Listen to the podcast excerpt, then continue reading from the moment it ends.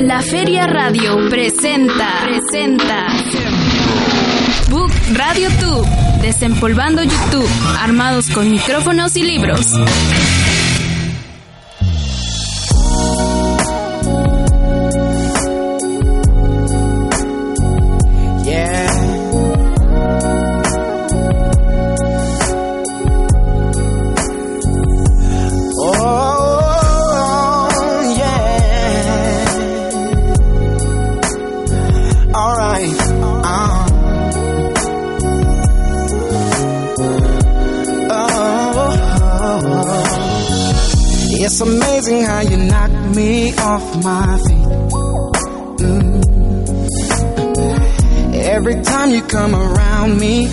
Get weak.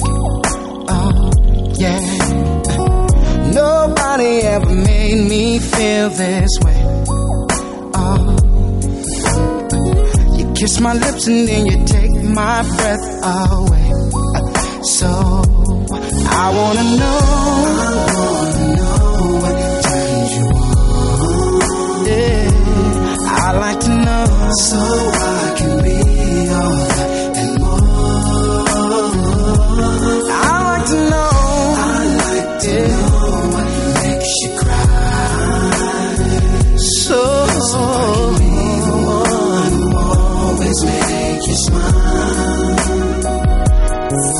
8 de noviembre, penúltimo día de esta increíble Feria Internacional del Libro aquí en Oaxaca. Les recuerdo que yo soy Cani Flores, su anfitriona en este programa Book Radio Tube. Y al lado de mí se encuentra mi queridísimo compañero, que sin él no sé qué haría, no sé qué haría, la verdad. Muchas gracias por acompañarme durante toda esta serie, Joaquín. ¿Cómo estás? Pues contento, emocionado, también un poco triste porque hoy es nuestro último día de programa. Este programa con el cual me he encariñado de una manera este espantosérrima, diría yo, porque pues bueno, soy un poco masoquista y me gusta que Cani me maltrate. maltrate, porque repito que es un monstruo, Cani. Ay, ¿por qué? Acuérdense, amigos, que todavía, todavía pueden comunicarse con nosotros a través de www.laferiaradio.filgoaxaca.com, en arroba la Feria Radio en Twitter, en Facebook, La Feria Radio. Eh, tenemos también un teléfono en cabina que no me acuerdo cuál es. Yo ¿Tú sí, yo sí, yo sí. Es el 501. 501. Empieza con 501. Ah, 501-0620. Ese es nuestro 501-0620. teléfono en cabina. 501-0620. Y bueno, si tú nos estás escuchando desde casa, no dudes en traer tu teléfono celular, escucharnos con los audífonos y venirte aquí a esta feria en esta en este penúltimo día. No te pierdas las actividades del día de hoy ni de mañana. Y bueno, como sabes, Joaquín, este programa siempre está lleno de sorpresas y de invitados especiales. Ayer tuvimos a Kevin, que gran, gran persona de verdad. Kevin es muy simpático. Y el día de hoy también nos acompaña una persona muy simpática, igualmente de Colombia. Y bueno, mejor yo no lo presento, que se presente. Hola Andrés. ¿Cómo están ustedes? Eh, Cani, Joaquín, un gusto estar con ustedes otra vez. Ya estoy buscando trabajo aquí, estoy esperando que me contraten porque estoy tratando de hacer méritos para que me permitan quedarme en esta feria y quedarme en esta hermosa ciudad donde estamos. ¿Te gusta mucho?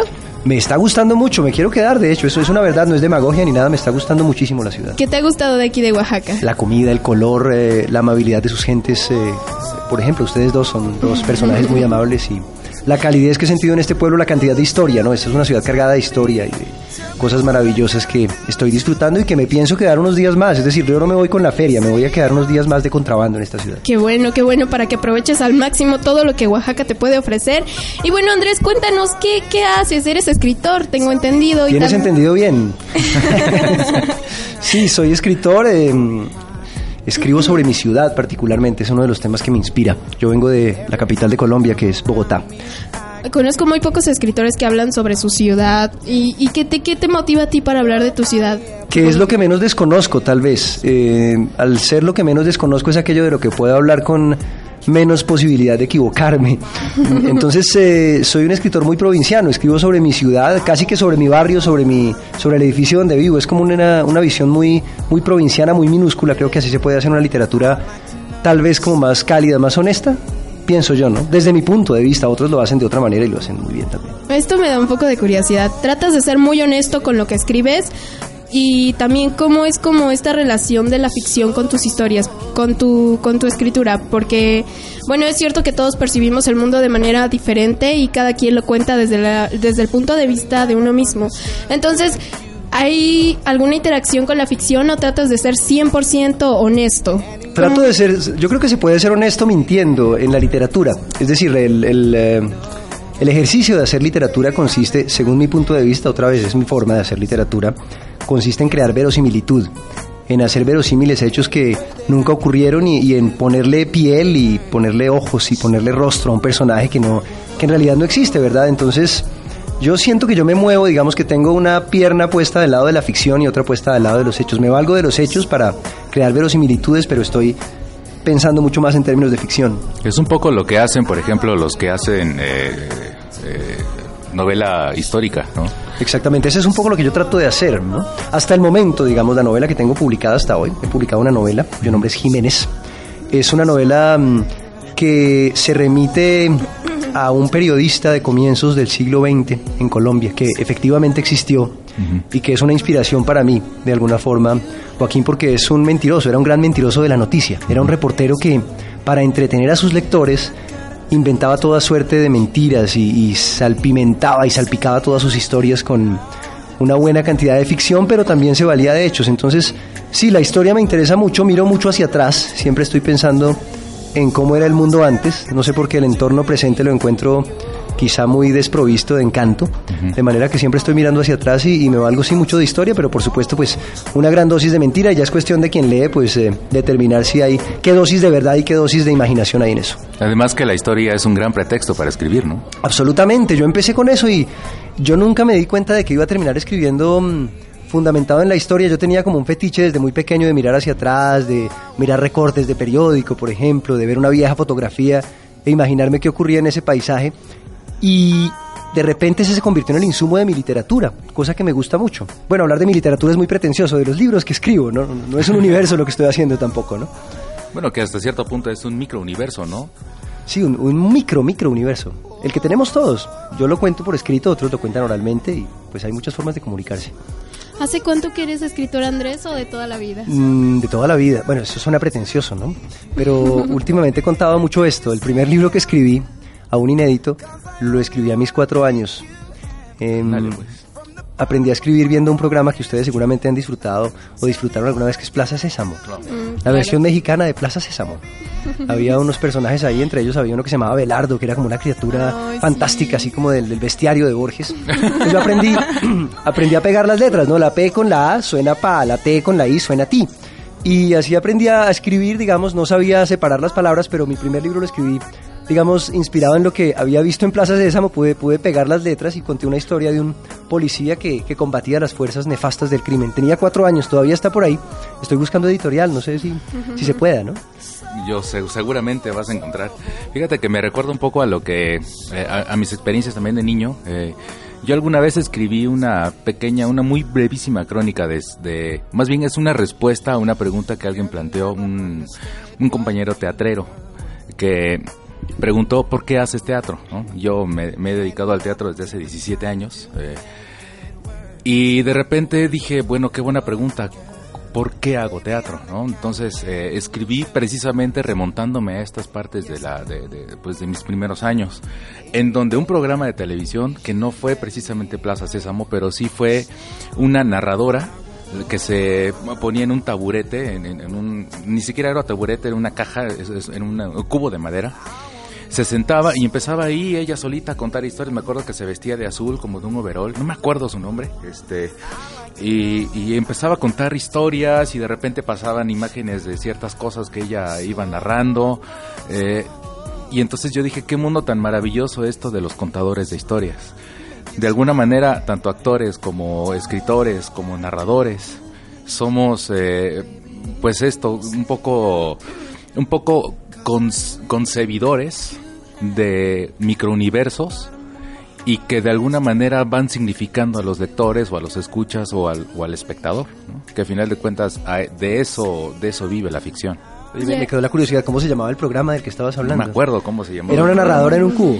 Eh, Exactamente, ¿no? En un cubo. Eh, y había una contraparte, me parece, no sé si era necesariamente una contraparte, eh, pero había otro programa, que ese sí me acuerdo su nombre, que se llama Los Cuentos del Espejo, Los cuentos del espejo. que también era un, un- un chavo que tenía un bigote azul y con un sombrero de, de copa. Y también eh, tenía como una especie de baúl y de ese baúl iba sacando escenografía, iba sacando eh, vestuario, de repente se ponía las cosas y eh, a la medida en que iba contando la historia, se iban pasando en, las- en la pantalla una serie de imágenes de cuentos basados en esa historia. Entonces, eh, al final decía el nombre del cuento y bueno, a mí me daba una, una comezón por ir a la, a la librería para conseguir ese cuento. Lamentablemente aquí no, no se conseguían ese tipo de cuentos porque eran cuentos ilustrados y demás. Pero de ahí yo creo nace esta necesidad de contar historias. Y un poco de mentir, ¿no? Como, como dices, a veces somos como mentirosos, ¿no? A veces somos como un poco mentirosos a- al momento de contar historias. ¿no? Vamos a un corte, me parece, este, mi querido Enrique. Muy bien, Enrique de la Rosa en los controles.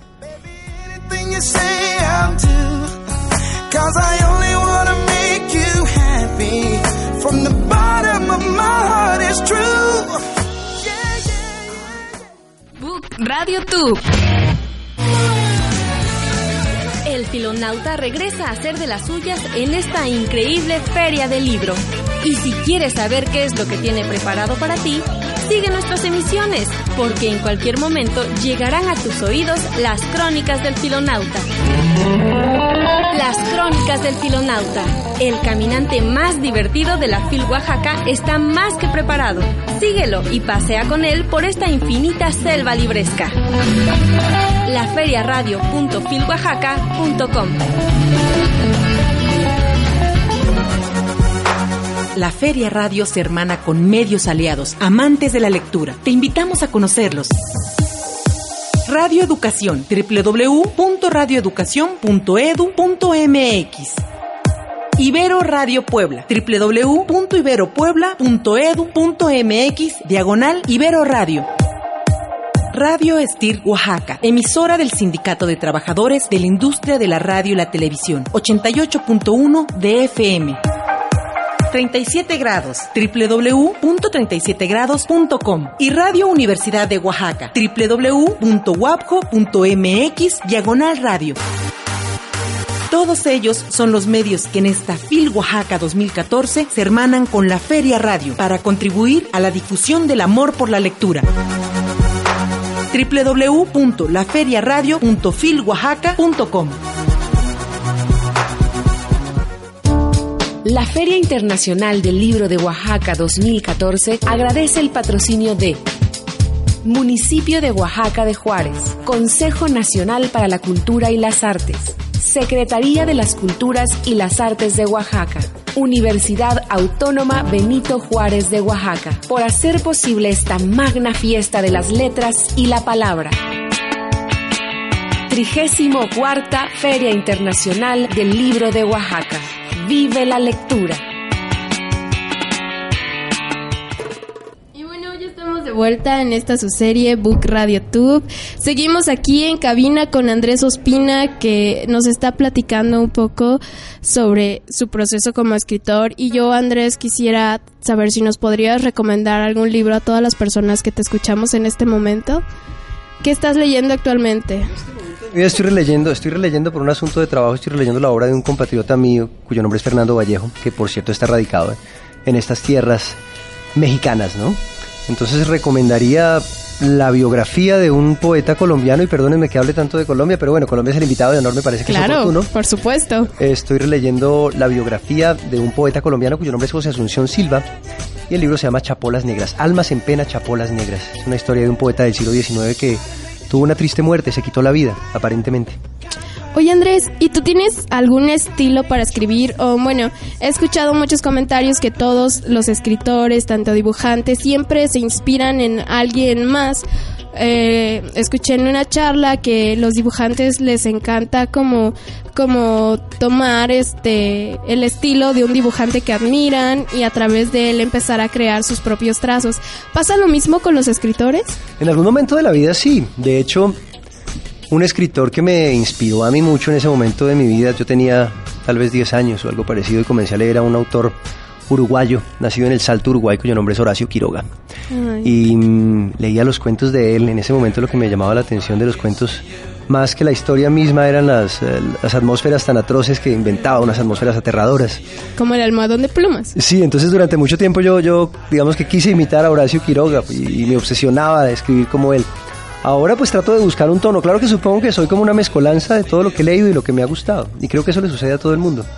Oye Andrés, ¿y qué le podrías decir a todas las personas que, bueno, a mí me pasa que yo, a mí me encantaría ser escritora, pero tú me comentabas antes que tú, tú tenías un libro que tú mismo empastaste, editaste y crees que es muy necesario como que el apoyo de las editoriales para poder convertirse en escritor? Pues yo creo que mm, hay que abrirse camino en la vida y hay muchos caminos. Es decir, hay escritores que llegan a las grandes masas, por ejemplo, que escriben libros que se venden muchísimo, otros que estamos pensando en públicos eh, más reducidos de alguna manera o que no tenemos por obsesión pues ser tan, ser tan vendedores, de pronto sí ser muy leídos, pero no ser tan vendedores. Yo creo que cada escritor busca su camino. Lo que sí pienso yo es que más allá de, de publicar, más allá de la publicación misma, hay que pensar en el oficio de escribir. Yo creo que a fuerza de trabajo, si tú trabajas constantemente en ese proyecto de, de ser escritor o de, o de, ser dramaturgo, de hacer teatro o de ser booktuber o cualquier cosa, pues tú puedes de alguna manera encontrar el camino. El asunto es simplemente persistencia y a veces te toma muchos años. Yo comencé a publicar muy tarde realmente, o sea, yo hice el, libro del que les hablaba a los cuatro años, me tomó 26 años más publicar un libro. Pero se puede llegar, se puede llegar. Yo creo que el, tema es insistir de alguna manera. Qué difícil, qué difícil es esto de, compartir, de llegar a un público que de pues no sé, que, puedas moverle de alguna manera las emociones, de, eh, todas aquellas cosas que nos pues que nos ocupa como seres humanos al momento de escribir, al momento de compartir tu escritura. Eh, ¿Cómo es que un escritor puede llegar a editar un libro? editar un libro, todo el proceso de editar un libro. Hay muchos vehículos. El, más sencillo y que está muy maltratado en este momento es el de la autoedición, por ejemplo.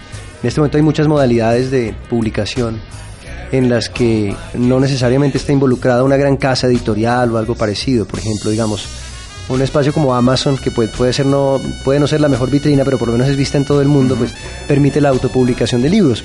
Otro vehículo está, por ejemplo, en llegar a un editor, obviamente venderle la idea de, o, o, entregarle un manuscrito. Y pues hay muchos caminos más desde la autopublicación. Yo creo que, repito, todos los caminos me parece que, que llevan a la, con persistencia llevan al mismo punto y es a, a poder hacer una obra. Es difícil. El tema de la literatura, estamos remando a contracorriente de alguna forma los eh, escritores. La, la, corriente pues va para un lado, digamos, eh, hay más discípulos en este momento de Bill Gates que de Gutenberg, no sé si me hago entender, hay más gente que está metida en el tema, pero fíjense ustedes que se escribe más hoy, por ejemplo. La gente está escribiendo más en Twitter, o sea, yo creo que la gente escribe más correos electrónicos hoy de lo que escribía hace 20 años, la gente utiliza más, uh -huh. tiene más contacto con la palabra. Entonces creo que hay un vehículo y que sí puede haber una forma de, de, funcionar como escritora pese a todo eso, eso pienso. Además de que, bueno, mmm, Facebook también ha servido para que muchos jóvenes conozcan la poesía. Claro que es muy criticado que nada más lo hacen por moda y así, pero yo creo que es una manera de acercarse a la poesía, de conocer más escritores. Se da mucho de que publican poemas en Facebook como estados y yo creo que eso es un buen acercamiento al menos para empezar a conocer. Y les recuerdo que nos están escuchando a través de www.laferiaradio.filoaxaca.com. Nos pueden seguir en nuestras redes sociales, en Facebook como La Feria Radio y en Twitter como arroba La Feria Radio. Nuestro teléfono en cabina es el 501-0620, 501-0620. Y bueno, quisiera hacerte esta pregunta que me da mucha curiosidad siempre, siempre que es un escritor escribe para él o para su público? Yo creo que una dosis de ambos. O sea, yo, yo escribo, es eh, una forma de terapia para mí. O sea, hay algo de psicoanálisis, de autoanálisis en eso.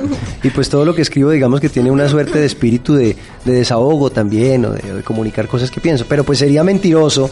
Es decir, yo he publicado libros. Si publico un libro es porque tengo el interés de ser leído, definitivamente. Puede haber, puede haber un componente de ego, evidentemente ahí no lo voy a negar. Yo creo que para ambos, yo no creo que uno, pero creo que en principio uno debería estar pensando en escribir para alguien que lo lea, es decir, en escribirlo para un lector y en pensar que alguien puede llegarlo a leer porque eso hace más digerible lo que uno está diciendo. Mucho más que los eh, ejercicios pues de escribir para sí mismo o ese tipo de cosas. Oye, Joaquín, se me acaba de ocurrir una maldad. Ya vas a empezar. Ocurren maldades al, al aire, Dios mío. ¿Qué te parece si le hacemos el, de- el desafío infinito a nuestro invitado? El desafío, eso quiere decir que tengo que preparar mi Claro que cronómetro. sí, tienes que preparar tu cronómetro y nuestro operador técnico tiene que preparar una musiquita aquí más movidita. ¿En qué consiste el desafío infinito? El desafío infinito es parte de los videos que los booktubers hacemos, que llamamos como book tags, en donde en un minuto tienes que decirnos los libros que hayas leído. Una regla es que tienes que haber leído esos libros, no, ver, no haberlos visto. Tienes que decirnos el nombre del escritor, el, el título del libro y... Editorial no, porque vamos a ser buenos. Bueno, la memoria me falla, pero bueno, intentémoslo. Vale. Pero, o sea, sean bondadosos conmigo, no me... Cani es un monstruo, ¿eh? Quiero decir. Joaquín, les recuerdo que Joaquín la vez pasada en un minuto nos dijo cuatro libros. Entonces entendamos la gravedad de esto. Ok, vamos a ver hasta dónde. ¿Y ustedes cuentan cuántos libros son? Eh, sí, tenemos que contarlos. Ay, Dios mío. Bueno, entonces ¿Cuándo empieza? Uy, me- ya me puse nervioso, estoy sudando. Sí, exactamente de eso se trata. comenzamos. La conjura de los necios, John Kennedy Toole, La metamorfosis, Franz Kafka, Cien años de soledad, Gabriel García Márquez, Espárragos para dos leones, Alfredo Iriarte, Cuentos de amor, de locura y de muerte, Horacio Quiroga, Anaconda, Horacio Quiroga, El desbarrancadero, Fernando Vallejo, mm, Dios mío, se me- ya me empezó a fallar la memoria, sigamos. Más atrás, uy, Dios mío, si ven, se me, se me bloqueó la mente. ¿Ahora qué hago? Desbloquéate. Espérense un momento. Sí, es horrible. Es. El tiempo corre. La- voy a decir la obra de García Márquez, que la he leído toda. Bueno, está bien, no se puede, ¿no? Eh, la hojarasca, Cien años de soledad, ya lo dije. Ya lo dijiste. Puedes decir las demás novelas que hayas leído de Márquez, pero tienes que decirlas Ok, todas. la, la trilogía New York del No, puedes decir la trilogía, tienes que decir los nombres Bueno, de cada ciudad, libro. me estás poniendo muy nervioso, mujer. ¿Ya se acabó el minuto? No, y lo estoy viendo correr. Cinco.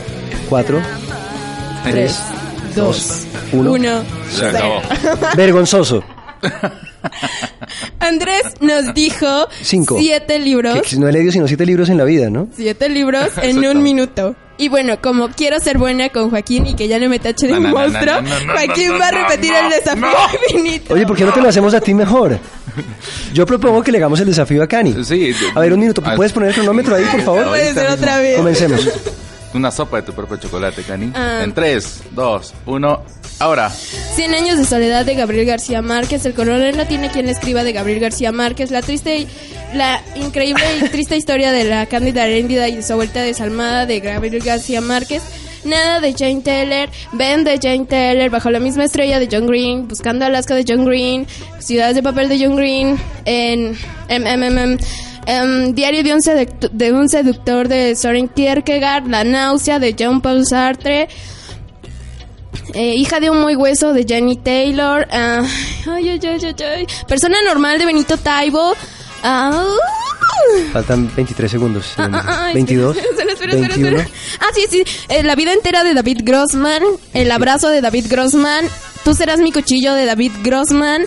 em, ah, Delirio de David Grossman. Ah, ay, ¿por qué se me van los...? Ah, sí, este, Buscando Kissinger de Edgar Keret. em, Pizzería Kamikaze de Edgar. Keret. Se acabó el tiempo. ¿Cuántos? ¿Cuántos dije? Trece. Trece. Bueno, me, me derrotaste, lo cual es bueno, ¿no?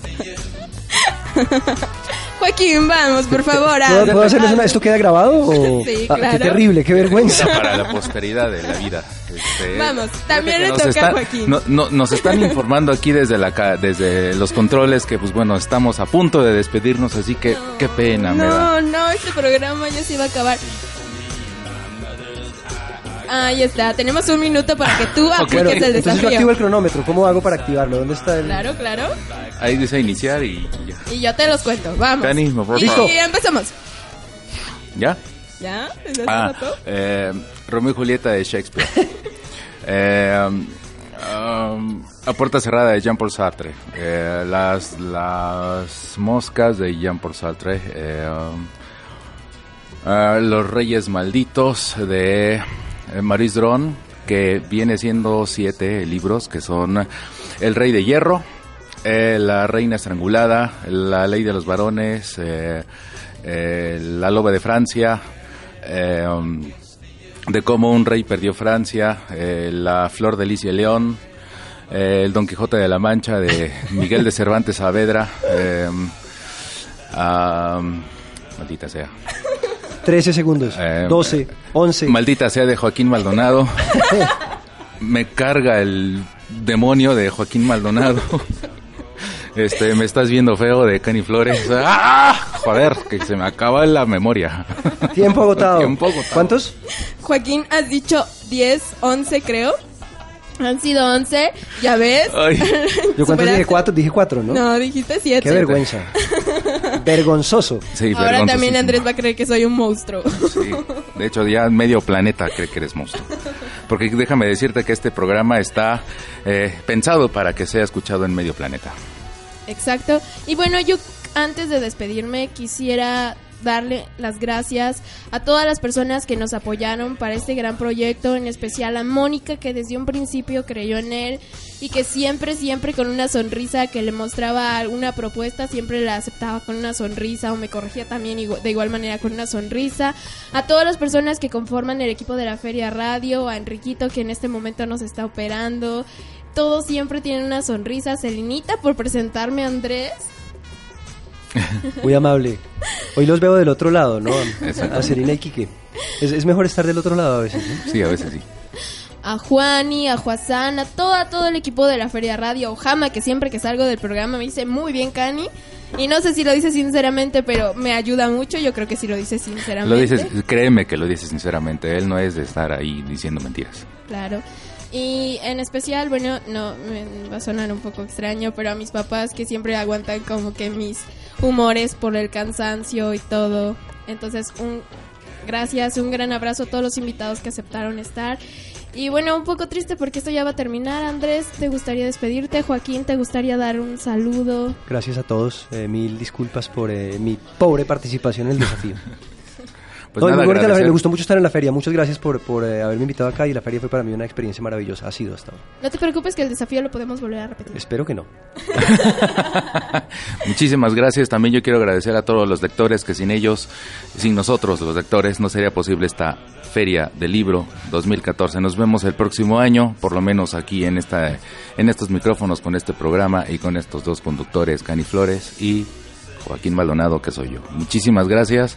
Lloro por dentro y por fuera. Yo también. Adiós.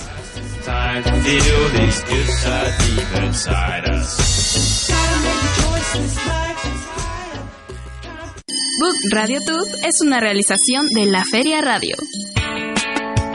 Somos la Feria Radio.